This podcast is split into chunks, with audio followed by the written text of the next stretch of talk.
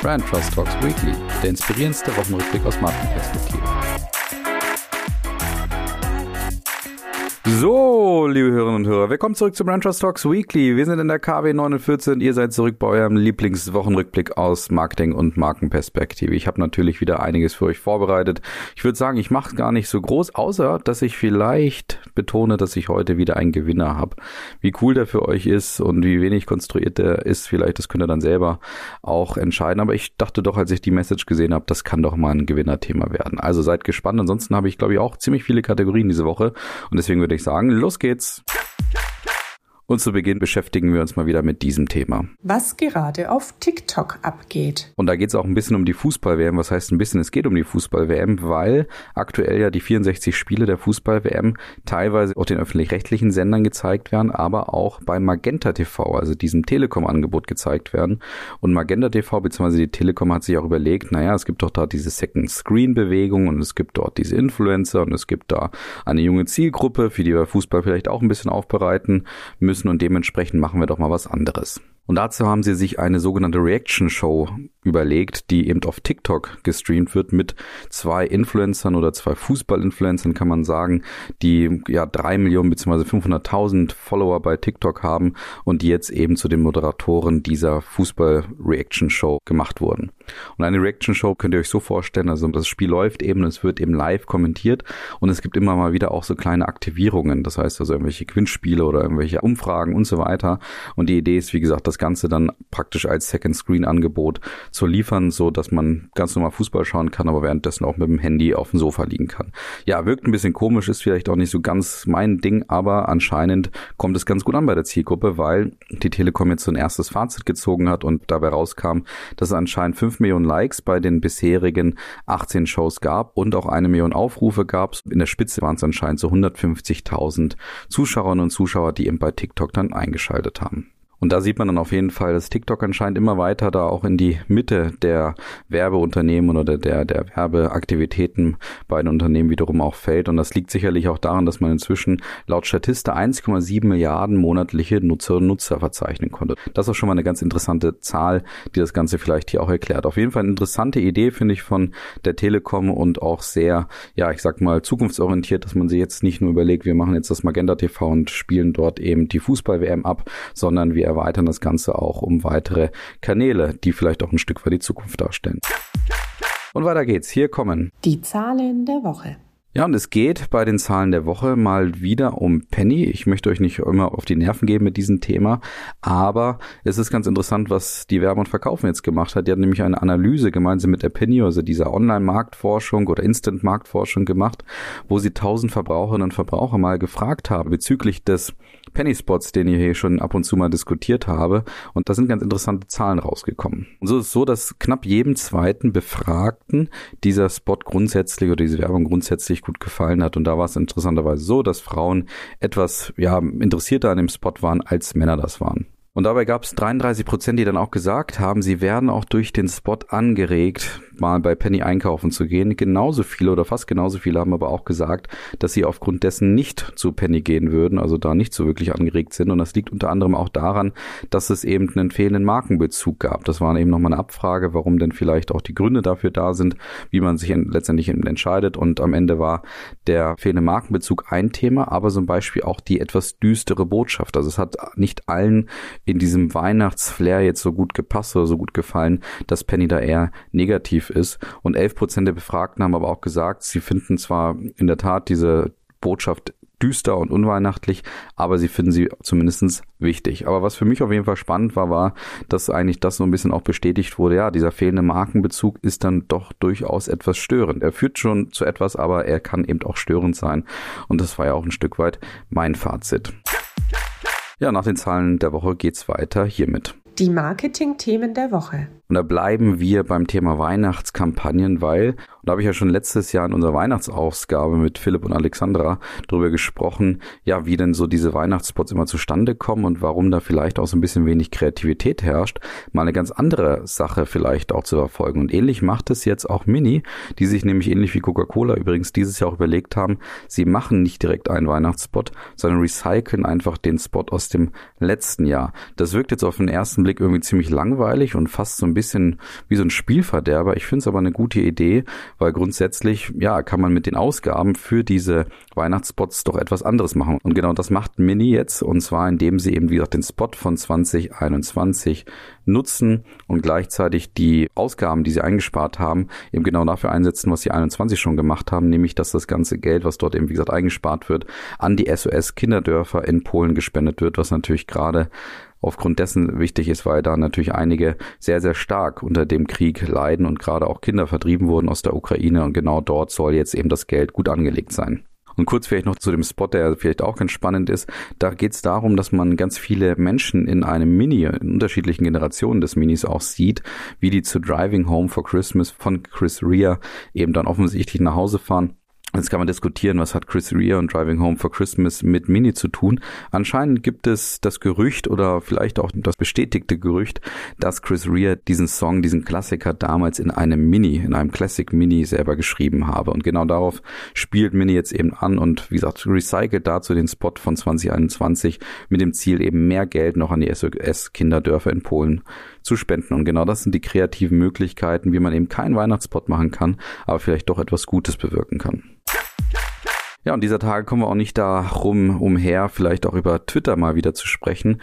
Und da wurde jetzt gerade bekannt gegeben, dass Twitter auch Falschinformationen zum Thema Coronavirus nicht mehr so rigoros verbannen möchte von der Plattform, wie das vielleicht vorher noch der Fall war und da auch nicht mehr so sehr diese Hinweise geben möchte.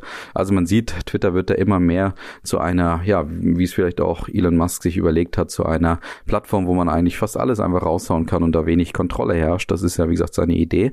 Allerdings führt das natürlich dazu, dass diese sogenannte Brand Safety für Marken und Werbetreibende vielleicht dadurch nicht mehr zwang zwangsläufig gegeben ist. Und es hat ja bekanntermaßen schon zu dem einen oder anderen Abgang auch geführt von Unternehmen, die sich jetzt gesagt haben, naja, Twitter ist da für mich jetzt nicht mehr das sichere Umfeld oder vielleicht auch nicht mehr das spannende Werbeumfeld, wie es vorher war. Und jetzt ist interessant, was der Horizont gemacht hat, nämlich der hat mal einfach sich mit Medien- und Werbeexpertinnen und Experten zusammengesetzt und sich überlegt, ist das denn vielleicht auch ein Stück weit verzichtbar? Ist denn Twitter vielleicht auch gar nicht so eine spannende Plattform, wie das in anderen Ländern der Fall zu sein scheint? Um die Position in Deutschland geht es vor allen Dingen. Und das mag jetzt auch einige hier nicht zwangsläufig überraschen, aber da sind natürlich eindeutige ja, Expertenmeinungen einfach dabei, die einfach sagen, ja, grundsätzlich ist der Anteil der Twitter-Nutzerinnen und Nutzer, die exklusiv auf dieser Plattform sind, bei überschaubaren 0,2 Prozent. Das heißt also, theoretisch kann man viele der Nutzerinnen und Nutzer von Twitter eben auch über andere Kanäle erreichen. Und da ist vor allen Dingen Instagram zu nennen, aber auch Facebook und zum Teil eben auch YouTube, aber Instagram ist da ganz vorne dabei. Und zweiter großer Punkt ist natürlich, dass auch die Reichweite bei Twitter eben überhaupt nicht damit mithalten kann, wie das teilweise andere Social Media Plattformen eben auch liefern. Und so liegt die Reichweite zurzeit eben nur bei 10 Prozent der ab 14-Jährigen, die die Plattform eben mindestens einmal wöchentlich besuchen. Und bei den 14 bis 29-Jährigen sind es immerhin 20 Prozent. Das ist aber grundsätzlich vielleicht beachtlich, kann man sagen, aber eben im Vergleich zu anderen Social Media Plattformen doch relativ gering. Und dementsprechend kommen die Expertinnen und Experten schon so ein Stück weit in Deutschland eben zu dem Fazit, dass man Werbeangebote überlegen sollte. Gerade ist natürlich eine Riesenchance da, weil so ein bisschen die Preise gesunken sind. Das heißt also, du kannst schon für etwas günstiger dort eben entsprechende Werbeaktivitäten buchen. Aber trotzdem ist zu hinterfragen, ob es das wirklich wert ist hinsichtlich der Brand Safety und ob es nicht auf anderen Kanälen vielleicht auch einfach Möglichkeiten gibt, dieses Werbegeld dann auch effektiv einzusetzen. Ja, und von Twitter kommen wir zu dem nächsten Schwergewicht und da sind wir bei Apple. Und interessanterweise ist es so, dass Apple einer EU-Richtlinie folgen musste. Und zwar geht es darum, dass es eben Möglichkeiten geben soll, auch gerade bei technologischen Produkten, dass man diese selber zu Hause auch reparieren kann, wenn man das entsprechende Talent sozusagen hat. Und genau das bietet Apple jetzt eben auch an, dass sie eine Art Self-Service-Reparatur Kit anbieten. Das kann man eben sich für eine Woche ausleihen, kostet dann 60 Euro und dann kriegst du alle Teile, die du brauchst, um gegebenenfalls dein Handy, dein iPhone zum Beispiel auch selber heile zu machen. Und da wünsche ich euch in dem Sinne viel Spaß beim selber rumbasteln und bin mal gespannt, wie sehr das auch angenommen wird. Auf jeden Fall gute EU-Richtlinie, wie ich finde, oder gute EU-Vorgabe und auch spannend, dass da natürlich jetzt die großen Marken direkt auch folgen müssen und damit natürlich das Ganze auch ein Stück weit vorleben.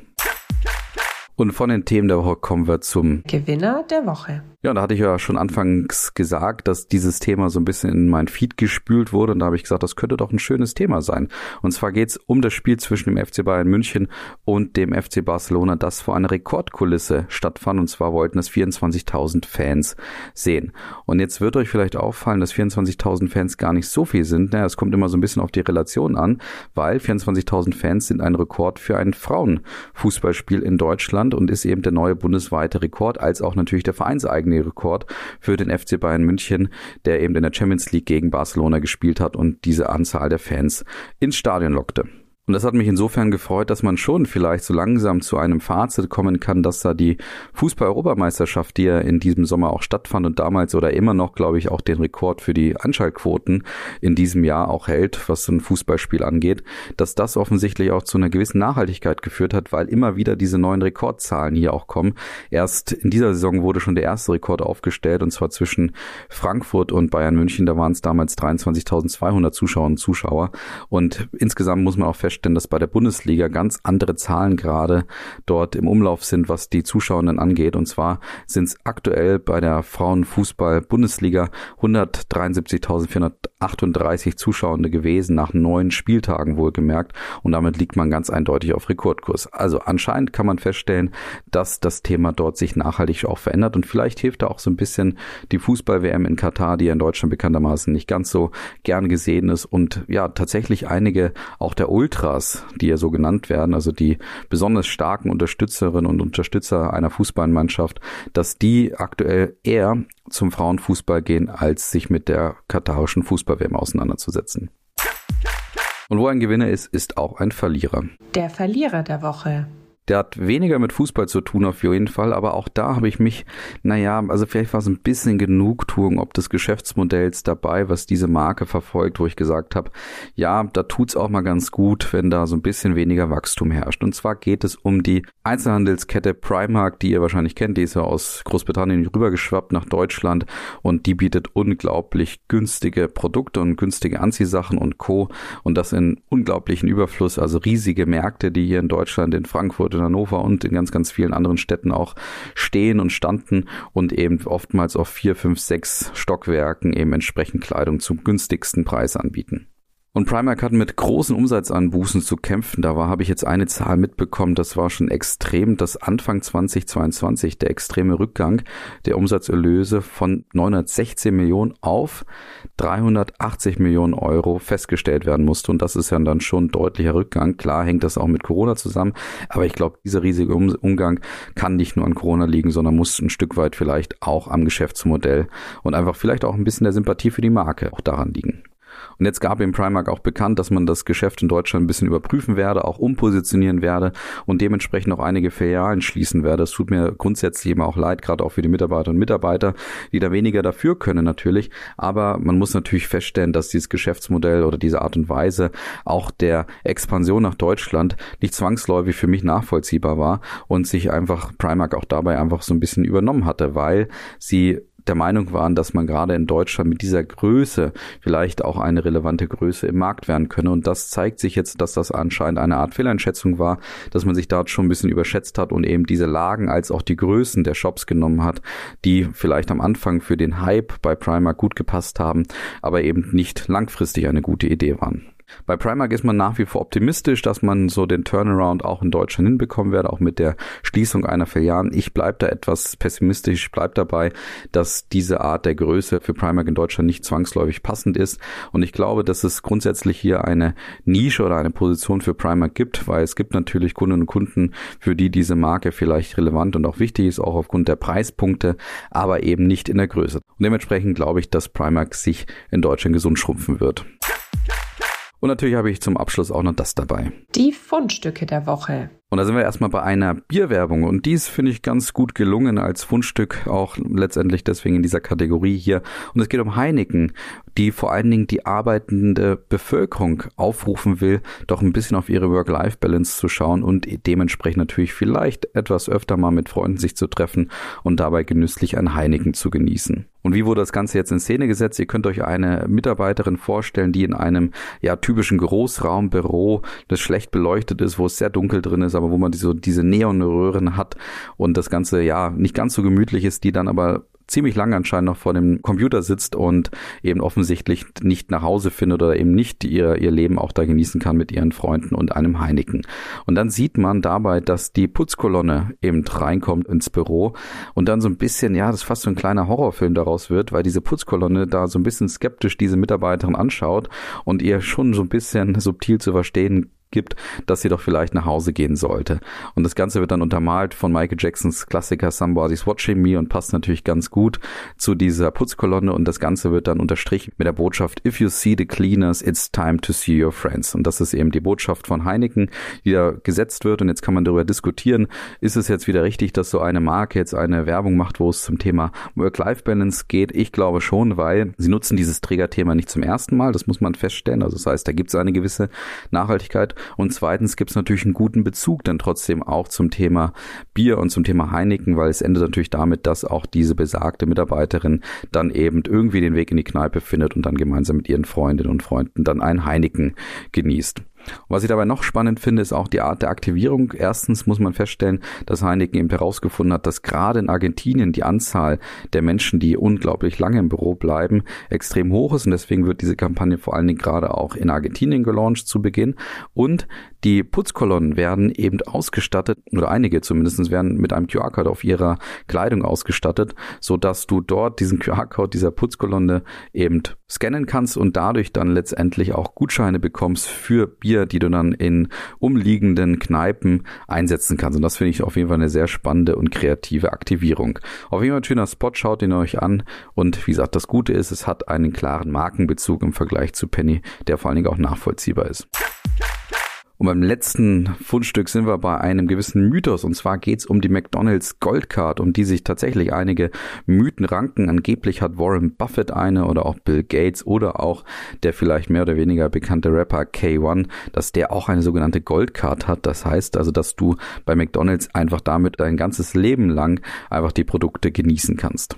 Und immer wieder überlegt sich eben McDonald's diesen Mythos auch aufzugreifen, dass es angeblich diese Goldkarten anscheinend gibt oder auch nicht gibt.